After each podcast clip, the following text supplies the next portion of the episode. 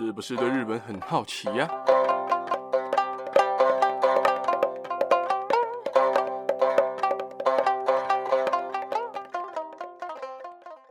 ？Hello，大家好，我是对最近日本演艺界有一个结婚潮感到非常震惊的巴给阿罗。今天要跟大家讲的时事呢，总共有三则。第一则就是我刚刚讲到的结婚潮，就是阿拉西，也就是日本的天团蓝。的其中两个成员樱井翔跟相叶雅纪，他们要结婚了。他们两个要结婚了哦，不是他们要结婚了，是他们两个都结婚了。而且他们的声明啊，结婚声明，公司发出来的结婚声明超漂亮，颜色超好看。然后就很多粉丝看到这两个声明啊，就崩溃啊啊！我的偶像要结婚了啊，为什么不是我啊？当然，这种很多啦，但是更多的是祝福，因为毕竟他们都已经差不多四十岁了。然后樱井翔他自己就说啊，他十三岁进杰尼斯，然后已经二十五年了，他的年纪也快要四十了，要做一个成家的重大决定了，其实也就是结婚了。然后香叶雅纪也在声明中就表示说自己已经结婚了，而且。两个人对结婚的对象，也就是他们的老婆的身份都没有公开，而且他们是在也应该说不约而同嘛。虽然说我觉得可能是讲好说要一起发表，就是在同一个时间，两个公司声明，然后发表说：“哎，我们两个都结婚了哦，我们两个都娶老婆了。”所以大家一开始看到标题的时候啊，因为很多日本的标题，甚至台湾的标题就写说樱井翔跟相叶雅纪结婚。写的写的很，啊是怎样？他们两个结婚是不是？所以他们两个原本就是啊这种这种状态这种关系吗？啊，但不是哈，是结婚声明说他们两个都结婚了哦，所以是两对，不是他们两个结婚了，所以大家也不要再误会了。阿拉西在宣布休团的时候啊，就里面的成员大野智他就表示说他过比较自由一点生活。所以他就暂时的离开演艺圈了，就有点微淡出的感觉。而其他的成员都继续了自己的个人活动啊，包括上节目啊等等等等的活动。二宫和也也在前年跟前主播伊藤綾子结婚，而且在今年的六月迎接了自己女儿的诞生。他也是阿拉西整团第一个结婚、第一个成为人夫、第一个成为老爸的人。如今，相叶雅纪跟樱井翔也接棒要升格成为人夫了。虽然是件喜事，但对很多的粉丝，除了震惊还是震惊。啊，偶像要结婚，身为粉丝的人，应该大家都会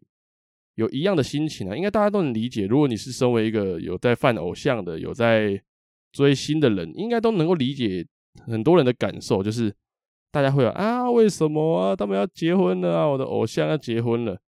但是应该大部分都是偏祝福的，然后恭喜他们结婚了，所以在这边祝两位大大结婚快乐。而第二个新闻呢，就是日本的新首相，也就是九豪传奇岸田文雄要上任了。在今年的九月二十九号，升任日本自民党总裁的岸田文雄，也是日本的第一百任首相。为什么我刚刚前面称他为九豪呢？其实这个来由是在一九九七年的三月，安倍晋三在自民党的青年局长任内率团访台，然后成员就包括岸田文雄啊、河野太郎这两个，就是今年的首相之争的两个人，岸田文雄跟河野太郎，以及小此木八郎啊、滨田进一等人。报道里面说啊，晚宴的时候啊，自然要上酒，但小此木啊、滨田啊、安倍喝酒的功力都不是很好。而在台湾一般应酬的时候，习惯在主客双方敬酒的时候，要把人家端上来的酒给干了，就是直接给他一口气给他闷掉。而没多久就轮到了岸田，而在台湾的立委啊轮番的干杯攻势下，岸田文雄一杯接着一杯，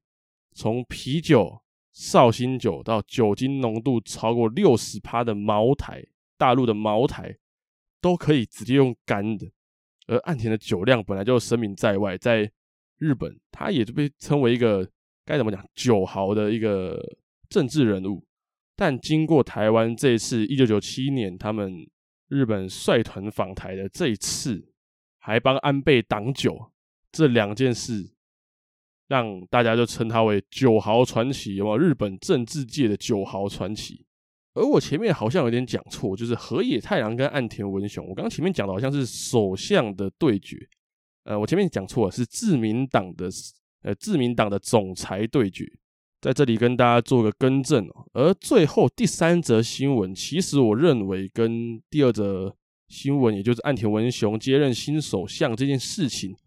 有些许的关联。因为第三则新闻呢，要跟大家讲的是日本的紧急事态宣言全数解除了，而且他们的防疫限制阶段性的开放。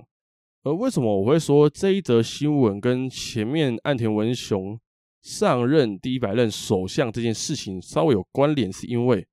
虽然日本现在的疫情呢，就是每一天每一天的慢慢在降低，然后降到没有像之前每天什么两万人啊、一万多人啊这么多，但是。现在还是有疫情嘛，所以在解除紧急事态宣言的时候，会不会再往回升？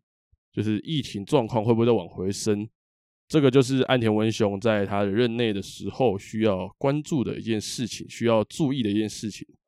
因为如果如果啦，如果他这次上任的时候没有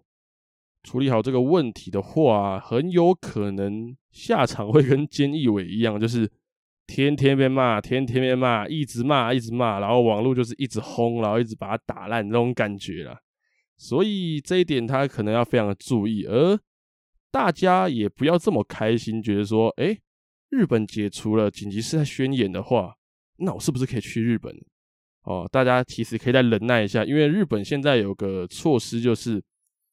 日本入境的时候有三个国际认证的疫苗。的认证的话，就是你有打过两剂国际认证的疫苗，BNT、AZ，还有诶莫德纳，就是莫德纳的话，你才能够少隔离四天。而现在日本的疫情还是有的，不是消失的，它只是解除紧急事态的宣言，不代表他们现在没有疫情。而他们日本啊，餐厅的防疫措施啊，防疫的限制啊，将阶段性的开放。而且日本的政府也呼吁民众，就是持续的做好防疫措施，不要松懈哦。就是松绑不代表松懈啊，这是我们陈时中大大讲的嘛。哈，那 NHK 报道说，在东京跟大阪等十九个地方实施的紧急事态宣言，以及在八个县市实施的防止疫情蔓延等重点的措施，期限是到九月底，也就是九月三十号。在前天十月一号的时候就全部解除了，是日本时隔半年第一次没有任何的地区实施紧急事态宣言，或者是重点措施，或者是防止蔓延等等的措施。这个是个好消息啊，但也是个大家非常需要关注的事情。毕竟，如果你想去日本的话，你还是要关注一下日本的疫情。而在这里跟大家做一个简单的。呃，宣导就是日本现在的措施，入境措施一样是隔离十四天，然后十四天呢，如果你是有打 BNT、AZ 或是莫德纳这三种疫苗，打了两剂的，你有证明的话，你可以减少四天的隔离期间，就是从十四天变成十天。但是如果你是高端人士，你是打高端或者是其他的疫苗的话，你一样要隔离十四天，所以大家这点要稍微注意一下，就是不要觉得说什么他们差别待遇，这是人家的规定嘛。毕竟国际认证的疫苗，他们才有那个相信嘛，才有那个保护力，所以大家要注意一下。那今天的三则新闻时事就大概讲到这边了。再次再次的跟大家工商一下，如果你是一个喜欢日本时事还有日本的小知识的人的话，你可以追踪一下我的 IG 阿 Miss 尼碰七一四，我在简介里面都有写，或者是你是用 FB 粉砖的，你一样可以搜寻跟节目名一样的，你是不是对日本很好奇啊的字，你就能够按个追踪，然后每天都能看到新的日本时事以及一些日本的小知识，偶尔也会有一些废文啊，IG 的话会有一些。生活废文，大家也都可以去看一下，可以去追踪一下。那最后一样，如果你或你的家人朋友们有在关注日本的新闻时事的话，听完这一集不妨订阅、关注、分享给你家人朋友们，还会在之后每个礼拜天上传日本的新闻时事的时候，可以在第一时间收到通知。在之后也会有更多的日本新闻时事分享给大家。那今天就先讲到这边喽，大家拜拜。